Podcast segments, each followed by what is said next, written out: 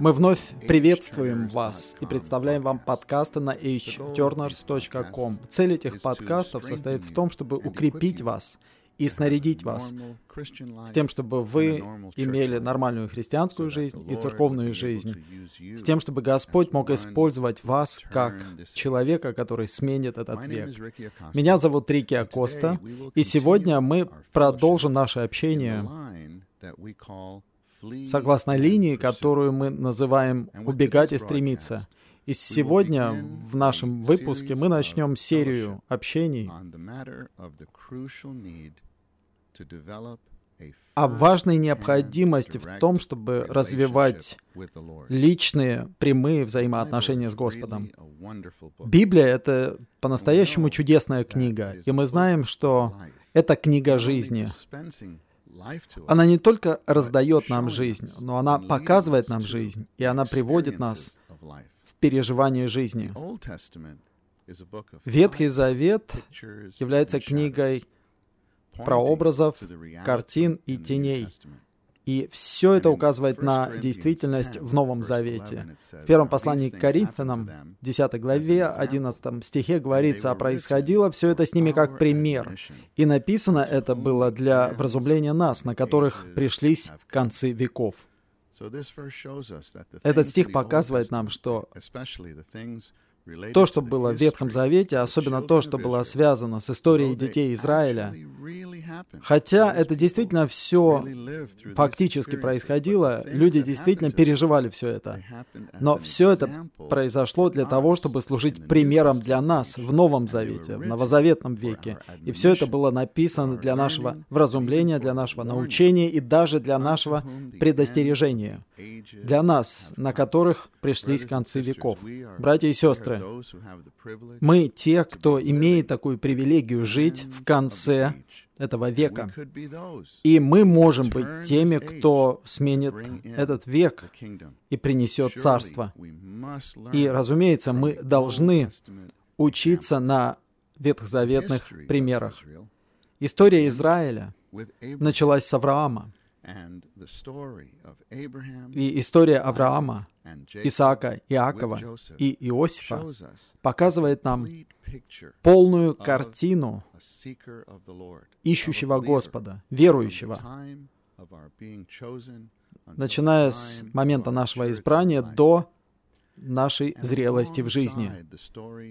И параллельно истории Авраама мы видим еще одну историю — это история Лота, его племянника, который был пассивно, так сказать, приведен на Божий путь своим дядей Авраамом. И мы можем многому поучиться, просто смотря на подробности этой истории. Сегодня можно многое применить к нам, новозаветным верующим, особенно тем, кто был пассивно приведен на Божий путь другими. И что касается многих из нас, это действительно так, поскольку мы, может быть, второе или третье поколение верующих. То есть не мы первые в наших семьях были спасены.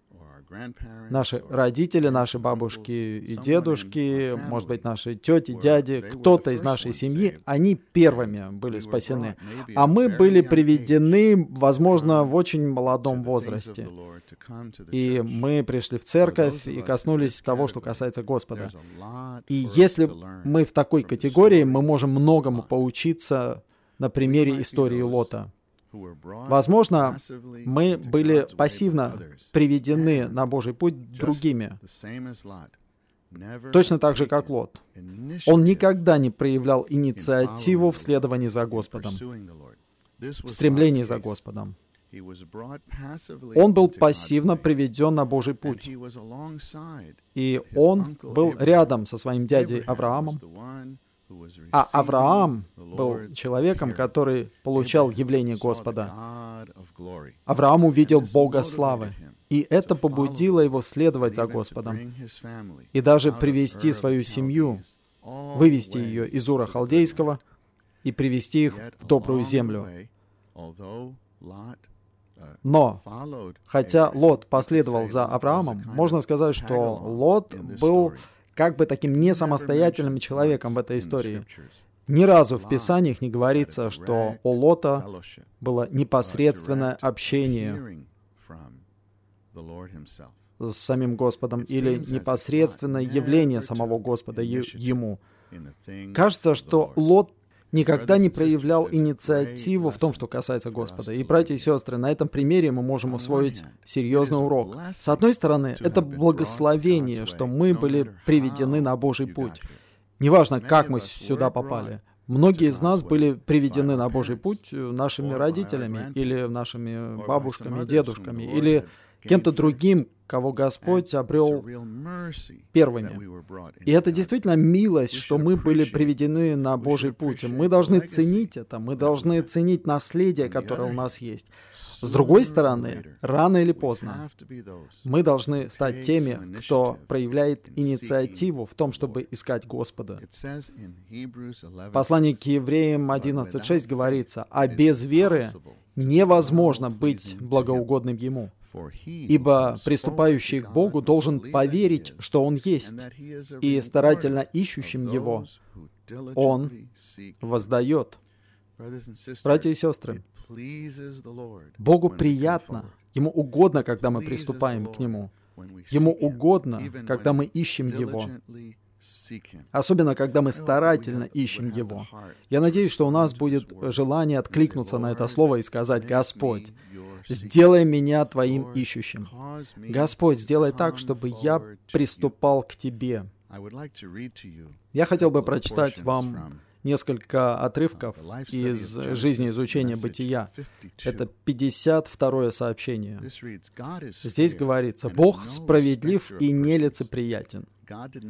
Бог не являлся Лоту и не открывал себя Лоту, потому что Лот был пассивен, не искал Бога активно и жил в порочном городе. Он следовал за Богом не прямо, а косвенно, и он не ходил Божьим путем. В отличие от Авраама, у Лота не было собственных отношений с Богом. Бог не смотрит на личность, но Он смотрит на наше поведение. И Он смотрит, насколько мы активны или пассивны в своем искании Его. Если вы будете искать Его, то Он явится вам. Но если вы не будете искать Его, то Он не будет тратить зря свое время. То, что Бог не являлся Лоту, было виной не Бога, а Лота. Бог хочет явиться вам.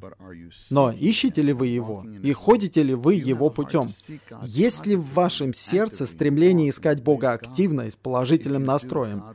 а также ходить Божьим путем. Если это так, то Бог не подведет вас. Он обязательно явится вам.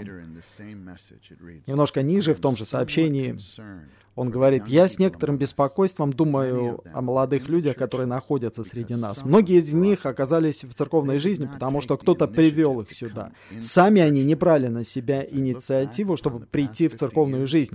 Оглядываясь на прошедшие 50 лет, я могу засвидетельствовать, что те, кто проявил инициативу в том, чтобы пойти путем церкви, сегодня по-прежнему сильны.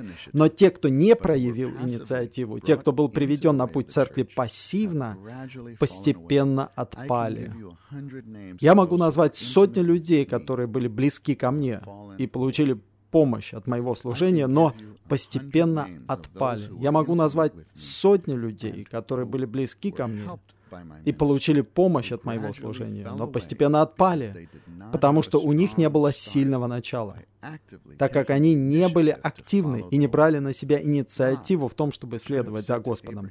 Лоту следовало сказать Аврааму, «Дядя Авраам, пойдешь ты Божьим путем или нет, я пойду им, хотя я моложе тебя. Я хочу показать пример в следовании за Богом и призываю тебя следовать за мной». Если бы он так сказал, то это свидетельствовало бы не о гордости, а об активной позиции. Святые, мы не говорим здесь, что нам нужно прилагать собственные усилия, чтобы следовать за Господом. Есть эта сторона, что Господь действительно начинатель во всем внутри нас. что для Него. Это Бог действует в вас, производя и желание, и совершение для своей отрады. Поэтому, несомненно, мы зависим от работы Господа внутри нас. С другой стороны, у нас есть стихи, такие как, например, Вторая книга Паралипоменам, 15, 2. «Иегова с вами, пока вы с ним. Если вы устремитесь к нему, он будет найден вами. А если оставите его, он оставит вас». Это действительно так. Господь не смотрит на людей, Он смотрит на поведение. И особенно Он смотрит на то, будем мы проявлять инициативу в следовании за Ним или нет. В Евангелиях Господь говорит, просите, ищите, стучитесь. Мы должны быть такими людьми. Мы должны проявлять инициативу в том, чтобы следовать за Ним. В послании Иакова 4.8 говорится, «Приблизьтесь к Богу, и Он приблизится к вам». В книге пророка Малахии 3.7 говорится, и это Господь говорит своему народу, «Возвратитесь ко мне, и я возвращусь к вам». О, братья и сестры, я надеюсь, что это слово и эти стихи вызовут отклик внутри нас. Господь, я хочу искать Тебя. Господь, я хочу приближаться к Тебе. Я приближаюсь к Тебе, а Ты ко мне. Я возвращаюсь к Тебе, а Ты возвращаешься ко мне.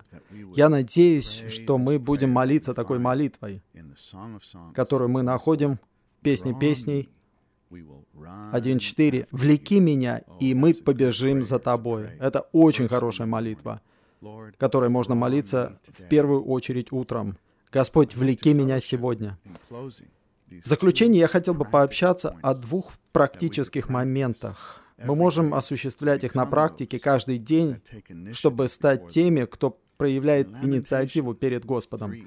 В плаче Иеремии, 3 главе, 57 стихе говорится, «Ты приблизился в день, когда я призвал тебя». Ты приблизился в день, когда я призвал тебя. Как мы можем проявлять инициативу в стремлении за Господом и в том, чтобы идти по Его пути? Согласно этому стиху, есть один простой путь. Нам нужно быть теми, кто призывает Господа.